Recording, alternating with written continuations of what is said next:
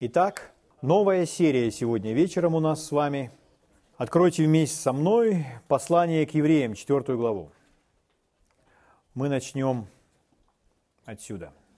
Когда Иисус ходил по этой земле, Он однажды произнес следующее. «Познаете истину, и истина сделает вас свободными». Что делает нас с вами свободными? Истина – когда мы ее познаем. Можем ли мы с вами сегодня утверждать, что мы уже познали всю истину? Нет. Значит, мы не можем утверждать, что мы полностью свободны. Но мы с вами познали какую-то истину, и мы обрели свободу. А если сегодня вечером мы познаем опять истину, значит, мы с вами станем более свободными – чем мы были до этого. На следующий день мы узнаем еще истину. Что тогда с нами случится? Мы станем еще свободнее. Поэтому, друзья мои, вы пришли на это собрание, чтобы стать свободнее. И вы станете свободными. Потому что мы будем читать Священное Писание и принимать Божью истину. Слава Богу! Слава Богу! Итак, будем становиться свободнее, свободнее, свободнее и свободнее. Итак, послание к евреям, 4 глава. Буду вам читать с 14 стиха. Итак, имея первосвященника великого, речь идет об Иисусе, прошедшего небеса, Иисуса, Сына Божия – будем твердо держаться исповедания нашего. Исповедание того, во что мы верим. То есть говорить все то, во что мы верим. Не то, что говорят обстоятельства, а то, во что мы верим. Исповедание нашего. Ибо мы имеем не такого первосвященника, который не может сострадать нам в немощах наших, но который, подобно нам, искушен во всем, кроме греха. Итак, первое, что мы с вами должны заметить. Ну, прежде всего, мы с вами имеем первосвященника. Мы имеем над собой священника. Этот первосвященник есть Иисус. И Иисус, написано, может нам с вами сострадать в наших немощах или в наших слабостях. То есть он проявляет участие в наших слабостях, в наших немощах из-за нашей слабости или ограниченности в чем бы, или нашего бессилия. Он сострадает, он участвует, помогает. Почему? Еще раз 15 стих. «Ибо мы имеем не такого первосвященника, который не может сострадать нам в немощах или слабостях наших». То есть, который может сострадать. Вот какого мы имеем первосвященника. «Но который, подобно нам, искушен во всем, кроме греха». Ну, последняя фраза «кроме греха» я должен сразу на этом сделать некоторое такое объяснение вам – чтобы у нас в дальнейшем не возникало никаких недопониманий. Дело в том, что этот перевод, как у нас звучит в синдальном переводе, он не совсем наглядно нам показывает картину. То есть, что значит кроме греха? То есть мы понимаем, что искушение может быть, чтобы человек, это давление, чтобы человек согрешил. А если Иисус э, не был искушаем каким-то грехом, то значит задается вопрос, был ли он тогда искушаем вообще. Поэтому это просто неточность перевода. Я вам, э, вот один из переводов на русский язык, я вам еще другие буду переводы читать, но вот один из переводов на русский язык звучит так, последняя фраза. «Прошел через такие же испытания, но в отличие от нас без греха». То есть, когда искушение приходит в жизнь человека, то искушение оказывает давление на человека, и человек поддается этому давлению и согрешает. А что отличает Иисуса? Иисус был искушаем, то есть давление приходило в его жизнь, чтобы он также согрешил, но он не согрешил. То есть он выстоял против этого давления. Поэтому этот перевод звучит еще раз так. Прошел через такие же испытания, но в отличие от нас без греха. Но мы эту мысль с вами в течение сегодняшнего изучения будем понимать все больше и больше. 16 стих. «Посему да приступаем с дерзновением к престолу благодати». Итак, мы имеем этого первосвященника, поэтому что делаем? С дерзновением или смело приходим к престолу благодати, чтобы получить милость и обрести благодать. Друзья мои, нам сказано, чтобы мы приходили смело к престолу благодати. Для чего? Чтобы получить милость, благодать. Благодать – это всякая сила и поддержка, правда? Чтобы получить милость, благодать для благовременной помощи. Ну, слово «благовременной» или «своевременной». То есть помощь вовремя. Помощь, которая приходит вовремя. Что это за время такое? Какое это время, о котором здесь сказано? В какое время нам нужна эта помощь? В то время, когда мы слабы. В то время, когда мы нуждаемся в поддержке. В то время, когда нам нужна Его сила. Так вот, в это время нам не нужно оставаться одними, а нам нужно приходить к Нему, чтобы получить милость и благодать для помощи, которая поможет нам пройти через что? Через искушение. Угу.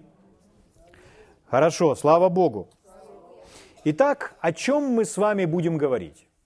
Мы будем говорить с вами об искушениях. Мы будем говорить об истине, об искушениях. Истина об искушениях. Итак, чтобы эта истина сделала нас свободными в вопросе искушений. Первое. Что мы должны с вами для себя уяснить об Иисусе? Читая эти стихи, нам сказано, что Иисус был искушаем. Он первосвященник, который был искушен или был искушаем – Смотрите, какая фраза стоит. Во всем. Так написано. Иисус был искушен во всем. То есть это значит, что не может быть у вас такого искушения, в которым не был бы искушаем Иисус. Зачем это нужно? Чтобы помочь нам. Итак, Иисус был искушен во всем. Смотрите, как другой перевод звучит – этого стиха, смотрите, «Ибо мы имеем не такого первосвященника, который не способен сочувствовать нашим слабостям».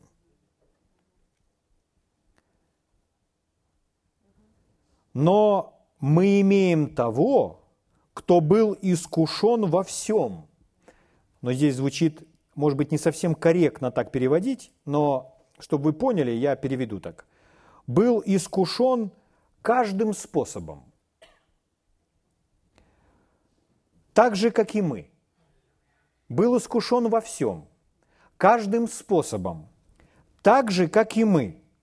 Но он не сделал греха. Есть, да? Вот еще один перевод, он так переводит эту фразу. Но тот, кто во всех отношениях был искушен, как и мы. Иисус, который искушен был во всех отношениях, как и мы. Итак, Иисус искушен во всем. Иисус искушен каждым способом. Иисус искушен во всех отношениях, но Он не сделал греха. Вот о чем нам говорит Писание. Первая истина, которую мы должны для себя уяснить. Иисус искушен был во всем. Еще раз вам повторюсь. Это значит, у вас не может быть такого искушения, которое не было известно Иисусу. М? Но, к сожалению, многие люди в это не верят. Почему? Потому что у них не совсем правильное понимание искушения. Они думают так. Иисус, Он не мог быть искушаем во всем. Или Он искушаем во всем, но не так, как я. Это было как-то по-другому. Ведь Иисус же святой. Почему? Потому что люди не совсем правильно представляют себе, что такое искушение. Думают, что искушение – это грех. Но есть разница между искушением и грехом. Нам сказано, что Иисус, Он не согрешил, но Он был искушаем. И сказано, что Он был искушаем во всем. Все давление, какое только могло прийти на Него, оно на Него приходило. Вы слышите меня, да? Слава Богу. Итак, вот вывод, какой мы с вами делаем.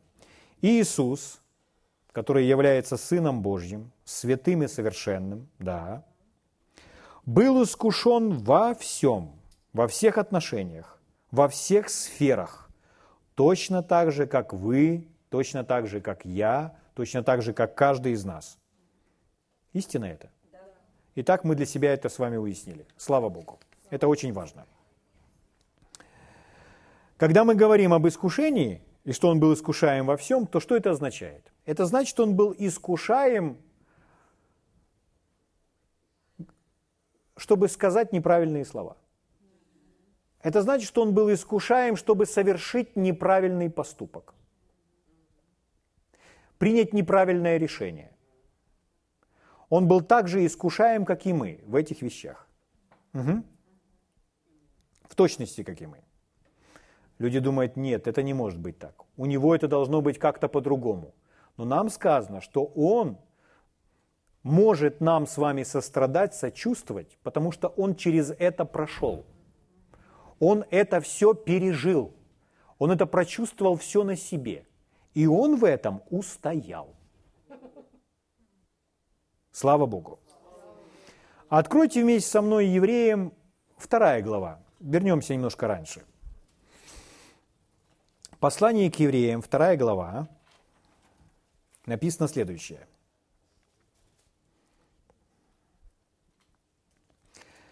Будем читать с вами с 17 стиха. «Посему он...» Видите, да? «Посему он должен был во всем...» Опять обратите эту фразу «во всем», во всем уподобиться братьям. Что касается Иисуса, то Он был, должен был полностью занять наше место, полностью оказаться в нашей шкуре, если можно так сказать. Поэтому Он хорошо знает, с чем нам приходится сталкиваться, какие мысли на нас давят, какие ощущения на нас давят. Он был искушен во всем – он уподобился нам с вами во всем. Итак, еще раз. Посему он должен был во всем уподобиться братьям, чтобы быть милостивым и верным первосвященником пред Богом. Иными словами, ему нужно было полностью стать нами, ничем не отличаясь от нас, не имея никаких особых привилегий, что ему как-то в какой-то ситуации было легче – или с каким-то видом зла он не сталкивался. Итак, первосвященником пред Богом для умилостивления за грехи народа. 18 стих.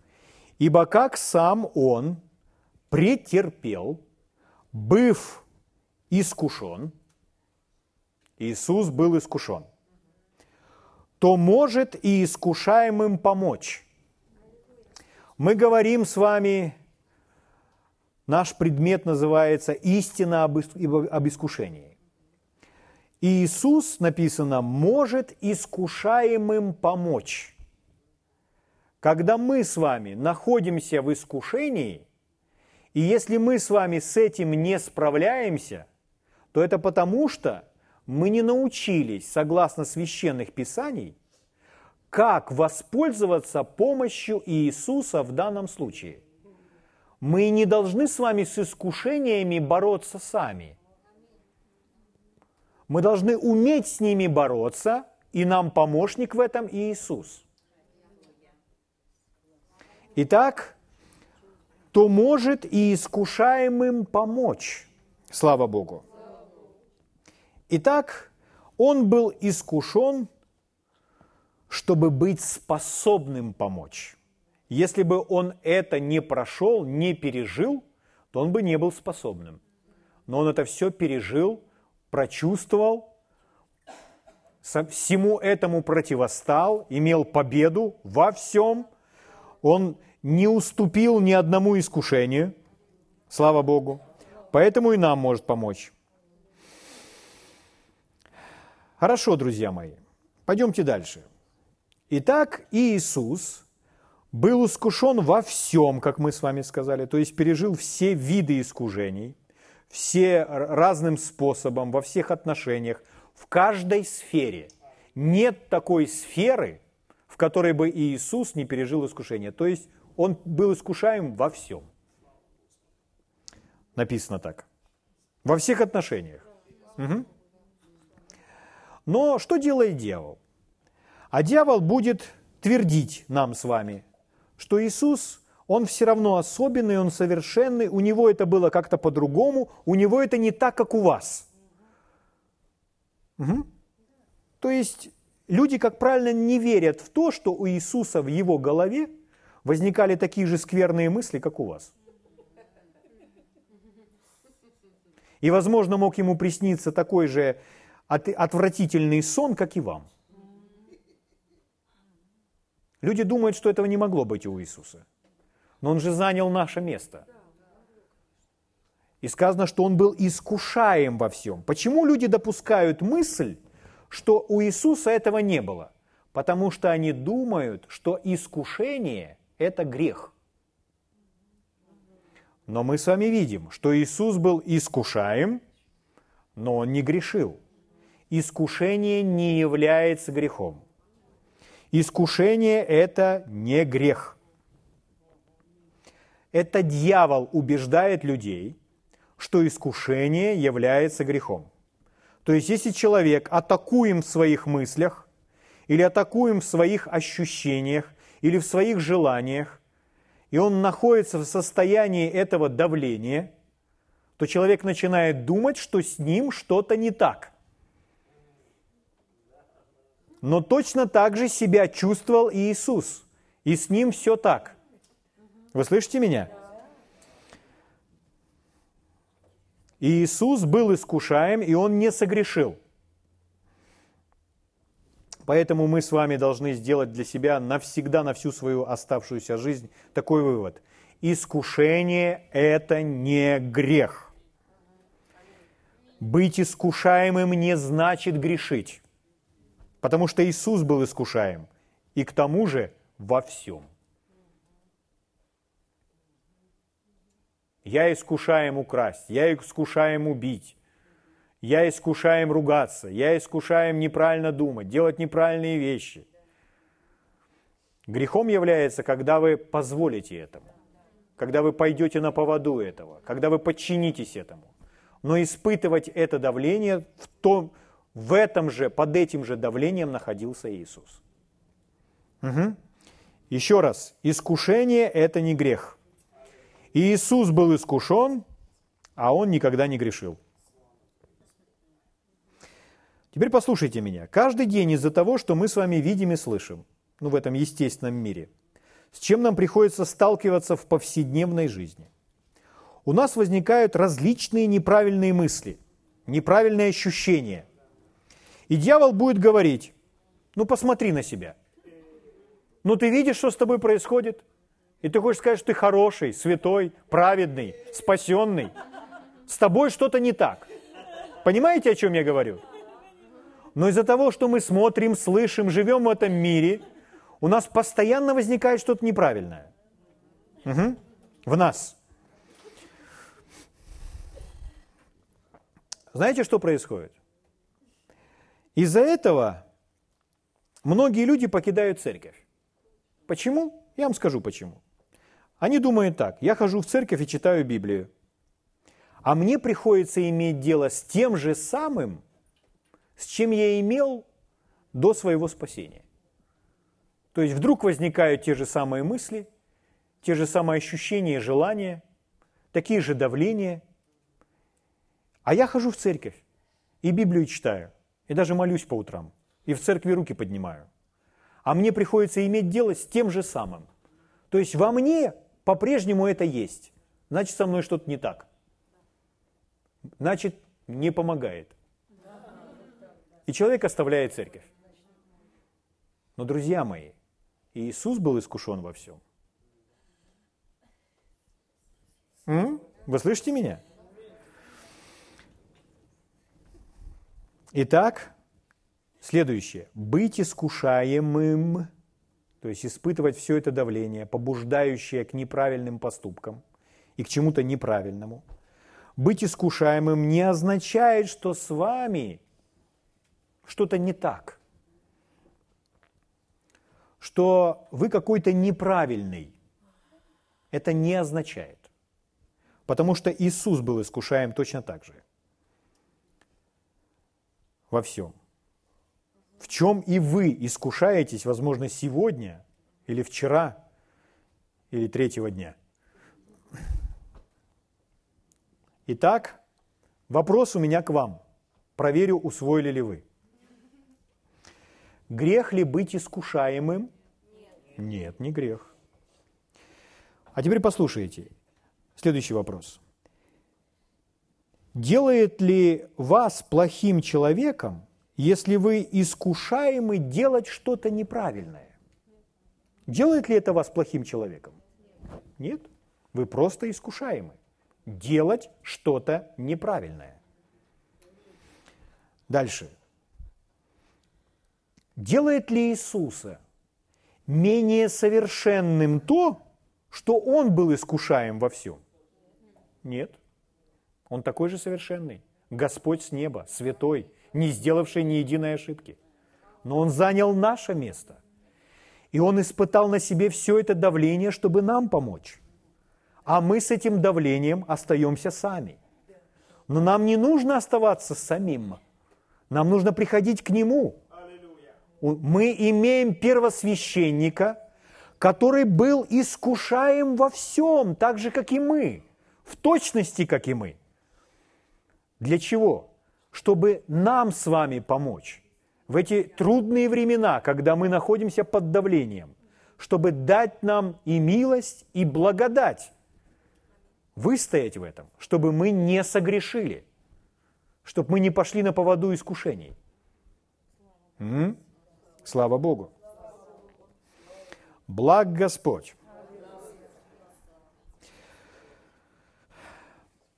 Но люди не относятся так к искушению. Они начинают думать, если они искушаем, или если с ними что-то такое происходит, то с ними что-то не так, они люди какого-то другого сорта, или они слабы, или еще что-то. Но это не так. Библия говорит, что это не так. Мы прочитали с вами. Итак, искушение – это не грех. И быть искушаемым – это совсем не значит грешить. Грешить – это пойти на поводу искушения. Давайте Евреям 2 глава, немножко выше поднимемся. Евреям 2 глава, 14 стих. «Как дети причастны плоти и крови, то и он также воспринял оные, дабы смертью лишить силы имеющего державу смерти, то есть дьявола. Все это сделал Иисус для того, чтобы дьявола лишить его силы, его власти. Аминь. Чем? Своей собственной смертью. Итак, Иисус воспринял плоть и кровь, как у нас, и нам сказано, что это было для того, чтобы лишить силы дьявола.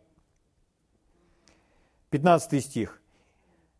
«И избавить тех, ага, значит, это Он сделал не для себя. Это все Он делает для нас. И избавить тех, которые от страха смерти через всю жизнь были подвержены рабству.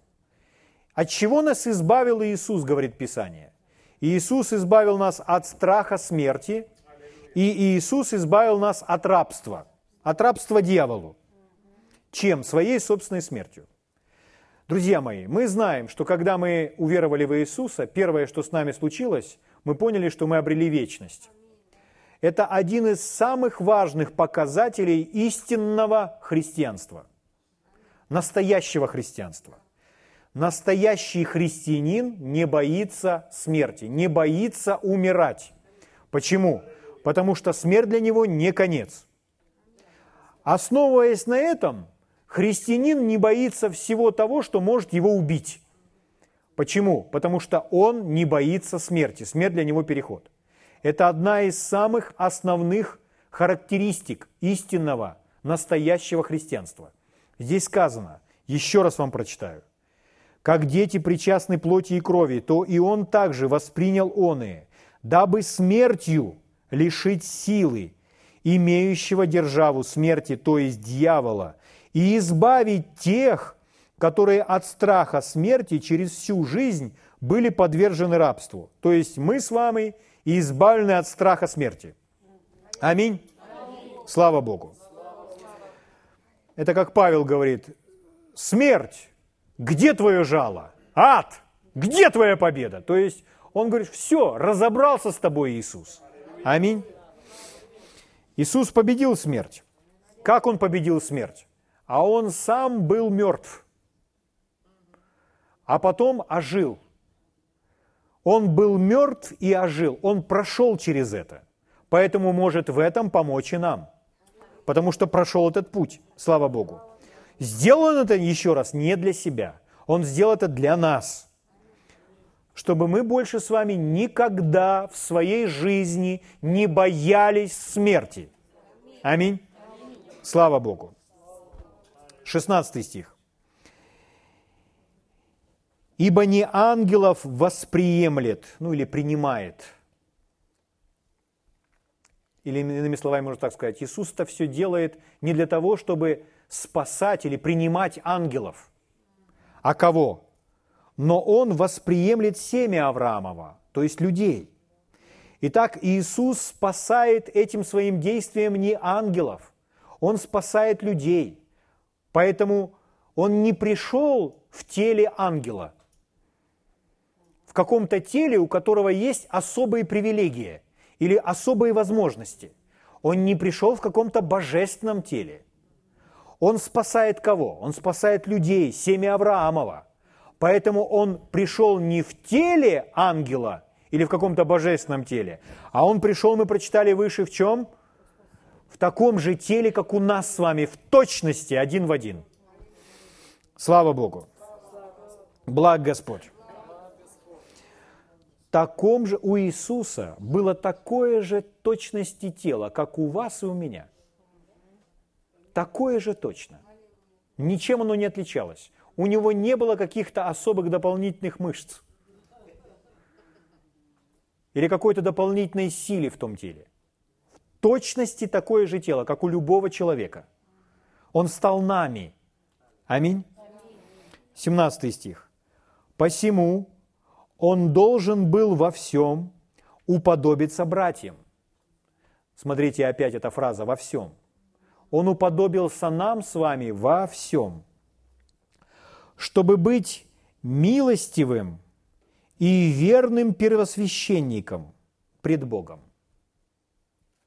чтобы быть милостивым и верным первосвященником пред Богом.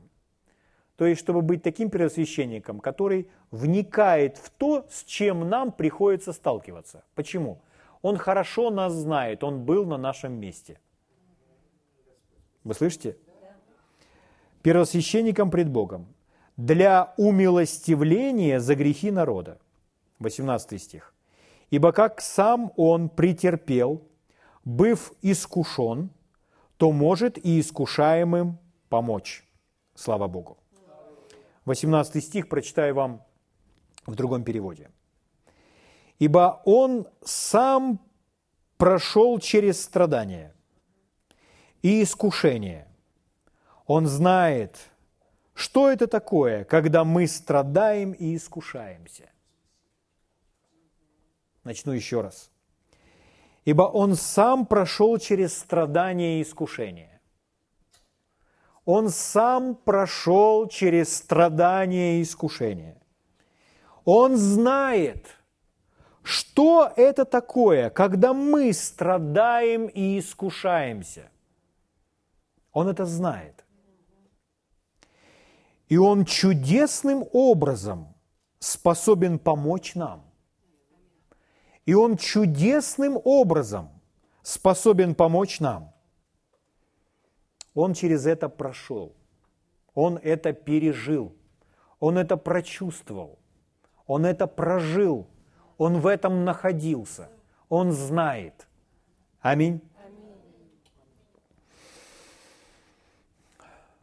Но люди все равно не думают, неужели Иисус был искушаем солгать? Вот перед Иисусом стоит дилемма, солгать или не солгать. Был. Иисус был искушаем солгать. Неужели Иисус был искушаем вступить в небрачную связь? Был искушаем. Он был искушаем во всем. Он пережил все искушения. Он знает, с чем мы с вами сталкиваемся. Он знает, через что мы с вами проходим. И Он готов нам помочь в этом, поддержать нас, потому что Он выстоял во всех искушениях. Он не подался ни одному из них. Аминь. Слава Богу. Он хорошо знает, что это такое. Он хорошо знает, что это такое. Друзья мои, еще раз. Он полностью занял наше с вами место. Правильно?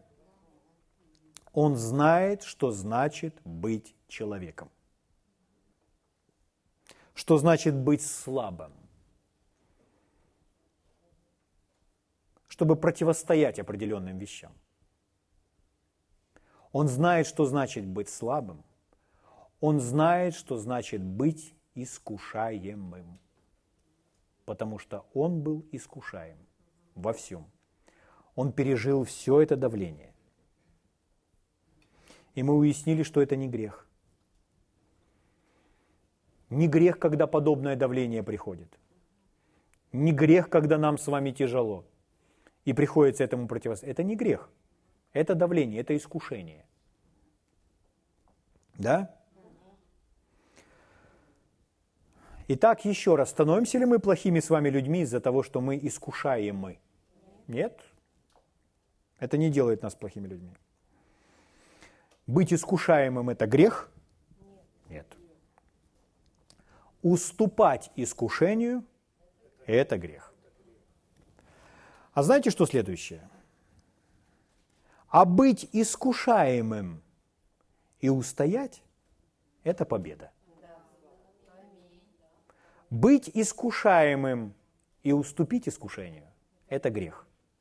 Но быть искушаемым и остаться стоять, не позволить искушению – это победа.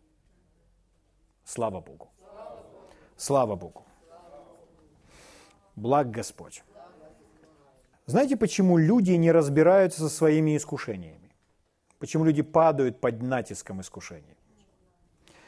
Люди не разбираются со своими искушениями, потому что они порой не хотят признать, что они искушаемы. Почему?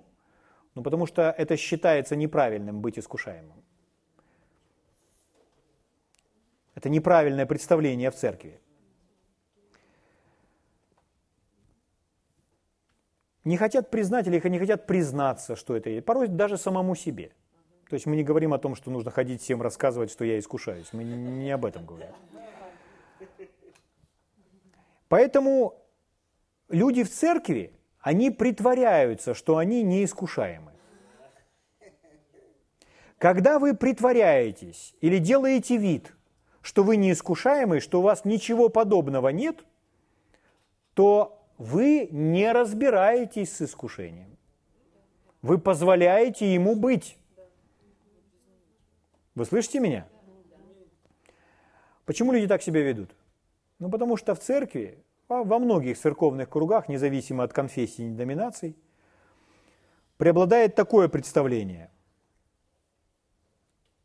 О, ты был искушаем делать такие ужасные вещи. С тобой что-то не так. Ты же верующий. Как ты мог быть искушаем делать такие вещи? Понимаете, о чем я говорю? Может, вы сами так думали до этого момента. Но мы прочитали с вами об Иисусе. И Иисус был искушаем во всем. И это не значит, что с ним что-то не так. Он занял наше место, и есть враг душ человеческих, который оказывает давление. Поэтому Иисус был искушаем, и мы с вами будем искушаемы. Еще в церкви бытует такое представление или мнение, что искушение – это то, чего люди стыдятся. То есть стыдно. Поэтому стараются скрыть. Искушение – искушение, позор. То есть в церкви так, искушение, знак равенства, позор. Но, друзья мои, Иисус не стыдился, что Он был искушаем. Да к тому же еще во всем. Это не позор. Он не уступил этому искушению. Вы меня слышите? Почему так? Да это не может быть позором, потому что искушение – это не грех. И мы с вами это уже уяснили. Итак, друзья мои, добрая новость в том,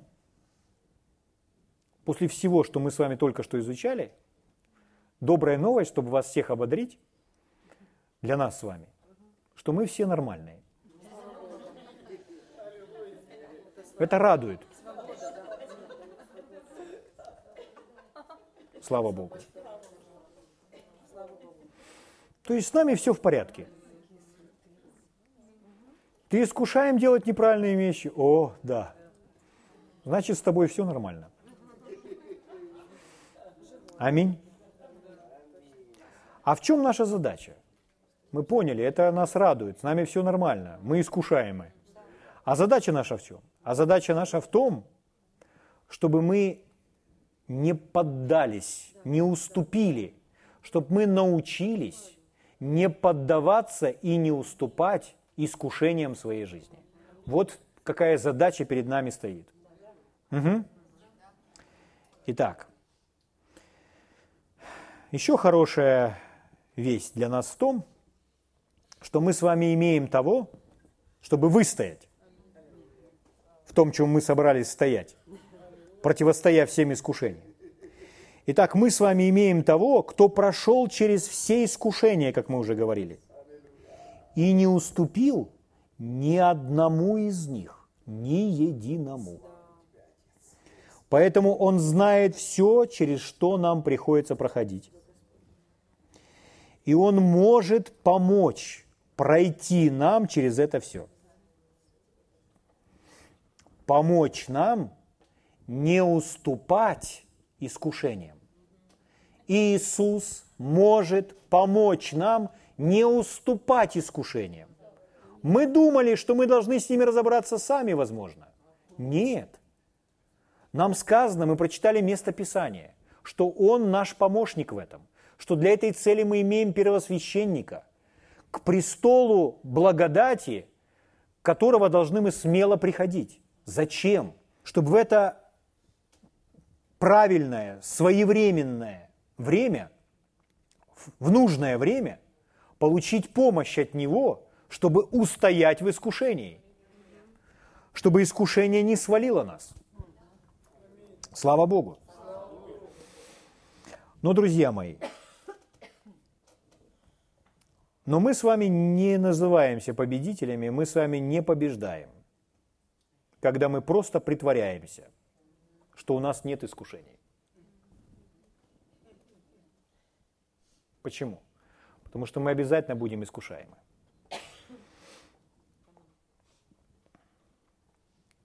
Отрицать или скрывать, или прятать, говорить, ой, у меня, у меня не бывает такого. Я понимаю, что у каждого из нас какие-то свои искушения. Это Иисус был искушаем во всем. Мы с вами не во всем. У каждого из нас какие-то свои сферы, в которых мы испытываем определенное давление. Но Иисус может помочь каждому из нас. Те мысли, которые угнетают вас, Иисусу они знакомы. Те отвратительные желания, которые навязываются вам, Иисусу они знакомы. И Он этому противостал и выстоял. И Он призывает вас воспользоваться Его помощью чтобы вы, воспользовавшись его помощью, тоже были в этой сфере победителем. Могли противостать этому искушению. Слава Богу. Благ Господь. Друзья мои, итак, если вы хотите быть победителями в этой сфере, мы понимаем, что мы говорим, что необходимо противостоять всему, там, и, и страху, и всякому беспокойству, и волнению, и греху, всевозможным похотям неправильным мыслям, э, всяким э, неправильным желанием что-то сказать там не совсем хорошее и так далее, и так далее, и так далее. Ну, то есть я не буду вам продлевать весь этот список, то есть он достаточно длинный. Но Иисус, Он знает все. Он пережил все. Все давление, какое только можно было пережить. Поэтому и мы с вами осознаем, Искушение не грех, искушение давление. Мы все его можем переживать. Поэтому если мы хотим научиться ему противостоять, мы должны себе сознаться в том, что мы искушаем.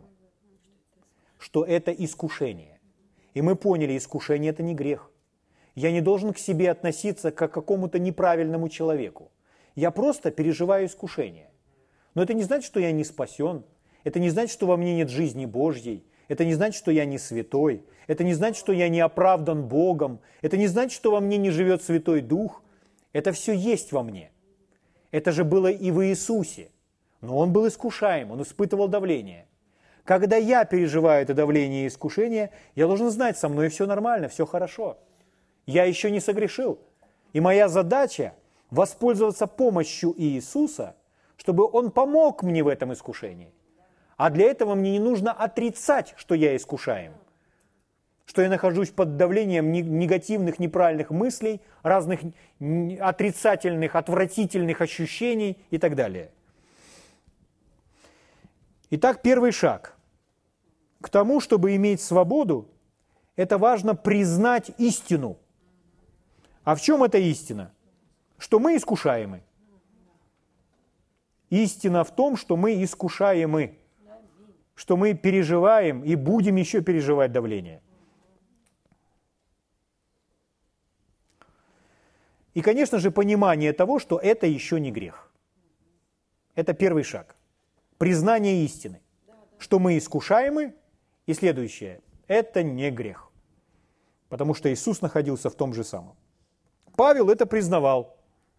Он говорит, плоть моя – не желает делать этого, а дух стремится к Богу. И дальше думаю, ну что же мне делать с этой плотью, с этим телом? Кто избавит меня от этого? И дальше он говорит, Иисус. У Павла были эти откровения. Аминь. Итак, Иисус был искушаем, Павел был искушаем, и вы будете искушаемы. И вы искушаемы. Да? Но есть разница между Иисусом и вами. Вся разница в том, что Он никогда не уступал искушению, друзья мои, не обижайтесь на меня, а вы уступали. Мы все с вами уступали искушениям. Не буду говорить раз или два. Мы все уступали искушениям в своей жизни. То есть мы все совершали грех. А что это значит, друзья мои? А это значит, что мы уступили, позволили искушению, и в результате в нашу жизнь пришла смерть, приходит смерть. Потому что если мы уступаем искушению, то это навязывает тот, кто желает нас с вами убить. Всегда, когда вы уступаете место искушению и идете на поводу, вы позволяете смерти приходить. Что желает сделать Иисус? Он желает нам, своим детям, помочь. Он знает как. Он в этом выстоял. И Он желает дать нам победу в каждом искушении. Слава Богу. Можете вместе со мной открыть послание к римлянам 6 главу? Римлянам 6 глава. Будем читать с первого стиха. Послание к римлянам отличается тем, что Павел делится своим глубоким познанием того, что сделал Иисус. Это такое очень теологическое послание к римлянам. Он рассказывает о том, какие великие события, сокрытые в духе, произошли, когда Иисус совершал свою работу. Когда проливалась та кровь, был тот крест, была та смерть, воскресение. Он использует все эти слова. И праведность, и свободный от греха. И порой человек читает послание к римлянам, и для него это религиозные фразы, какие-то религиозные выражения. Но это не должно быть так. Во всем этом много жизни. И у человека должно быть понимание того, что же сделал Иисус. Если человек, конечно же, желает расти в Боге. Итак, друзья мои, послание к Римлянам, 6 глава, читаю вам с 1 стиха. Начинается с вопроса. Он так, Павел так, так пишет, как я, как я с вами, то есть он задает периодически вопросы. Но эти вопросы, ответы на эти вопросы настолько очевидны, что эти вопросы тоже учат нас. Правда? Итак, что же скажем? Оставаться ли нам в грехе, чтобы умножилась благодать? Никак. Мы умерли для греха. Как же нам жить в нем? Он говорит о людях во Христе. Когда мы были рождены свыше и перешли из тьмы в свет, это называется еще следующим мы умерли для греха. Когда Иисус умер, мы умерли вместе с Ним. Аминь. Для кого? Для греха. Мы умерли для греха, то есть я мертвый для греха. Слава Богу. Вы тоже. Неужели не знаете, третий стих, неужели не знаете, что все мы, крестившиеся во Христа Иисуса, в смерть Его крестились? Ну, слово «крестились» можно заменить «погрузились». Погрузившиеся во Христа погрузились в Его смерть. Итак, мы погреблись с Ним крещением в смерть, дабы как Христос воскрес из мертвых славою Отца, так и нам ходить в обновленной жизни. Это понимание Павла, что наша жизнь в Нем – сокрыто в нем, что мы члены его тела, что мы с ним одно, что мы ветви на лозе. То есть наша жизнь соединена с ним, поэтому все то, что произошло с ним, произошло с нами. И вот он говорит, последний стих еще раз. «Как Христос воскрес из мертвых славою Отца, так и нам ходить, смотрите, как он называет эту жизнь, обновленной жизни. Мы имеем обновленную жизнь благодаря тому, что мы родились свыше. И обновленная жизнь – это не греховная жизнь, это не жизнь во грехе, это другая жизнь. Это жизнь без греха. Аминь. Ибо если мы соединены с Ним подобием смерти Его, то должны быть соединены и подобием воскресения. Зная то, что ветхий наш человек распят с Ним – чтобы упразднено было тело греховное, дабы нам не быть уже рабами греху.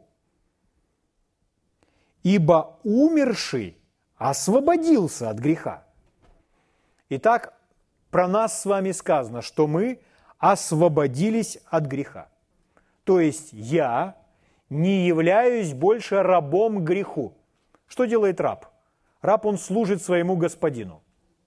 Я больше не являюсь рабом греху, я больше не служу греху. Из-за чего? Из-за того, что сделал Иисус. Из-за того, что моя жизнь в нем. Да? Так? Что это значит? Смотрите, в чем истина и в чем ложь. Когда мы с вами приходим к Богу, на самом деле, то, о чем говорит Слово Божье, мы становимся свободны. Когда мы приходим к Богу, мы становимся свободны в Боге.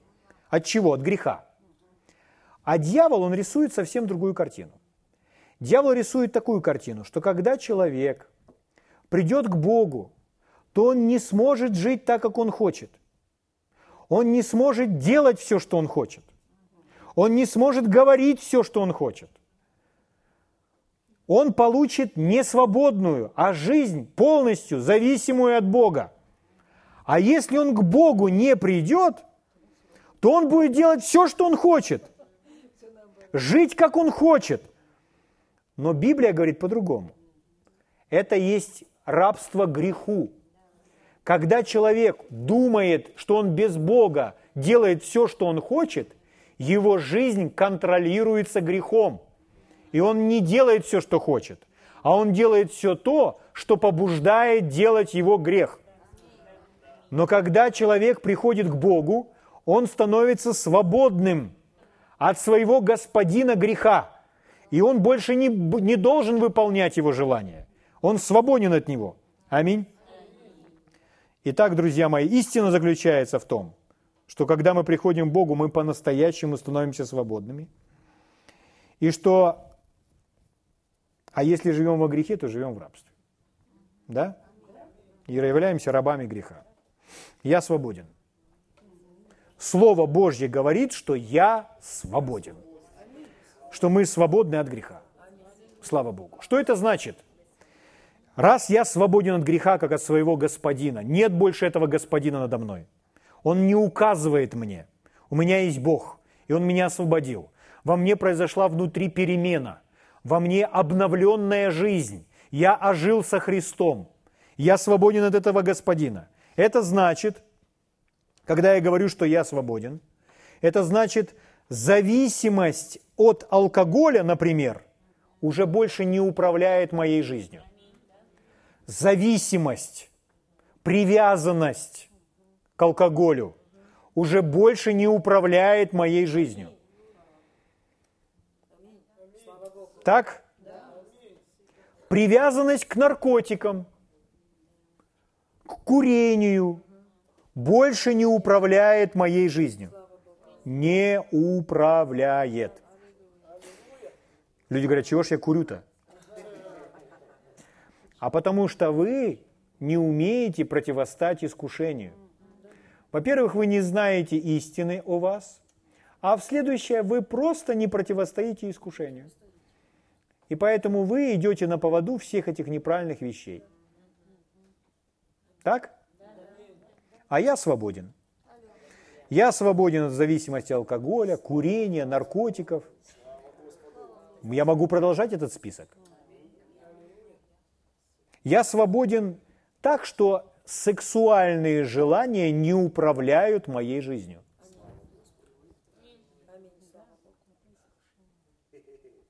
Иисус был искушаем во всем. Он знает, как мне помочь. Писание говорит нам, разве не знаете, что те неправедные люди Царство Божьего не наследуют? И там есть целый список – и там перечислить, там такие слова есть, например, малакии, мужеложники. Это он пишет Коринфянам. Коринф – это место, которое отличалось тем, что там было множество разных грехов. Кто такие эти малакии? Ну, если посмотреть в словаре, что это слово значило в тот период, малакии – это такие э, молодые мальчики, ну, молодые парни, которые э, мягкие, мягкие на прикосновение. То есть это э, молодые люди, которые э, удовлетворяют свои сексуальные потребности противоестественно. А мужеложники – это просто гомосексуалисты.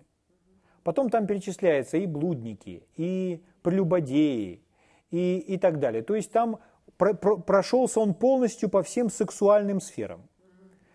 Там есть и другие сферы. Хищники, например, это те люди, которые крадут, которые корыстолюбивые, воруют просто ради собственной наживы. И он говорит, и такими были некоторые из вас. Но омылись, но осветились, но оправдались именем Господа Бога нашего. И мы с вами думаем, почему люди порой возвращаются к неправильным вещам, будучи рождены свыше? Потому что они не знают, что их ожидает искушение, и искушение это еще не грех. В искушении они не знают, как им воспользоваться помощью Господа. И поэтому они ведут такой образ жизни, как, например, те коринфяне. И что в результате? Смерть приходит в их жизнь. Так человек не может жить под благословением. Так человек не может быть счастливой и успешной жизнью. Нам нужно пережить всю эту свободу. Друзья мои, мы посвятим по средам время для изучения того, чтобы понять всю истину об искушениях, чтобы ходить в победе и воспользоваться всею помощью Господа Иисуса, которую Он сам нам предлагает. Аминь. Слава Богу. Во всем этом очень много победы, очень много радости и очень много торжества, друзья мои. Слава Богу. Мы продолжим с вами в следующий раз. А сейчас давайте встанем и поблагодарим Господа.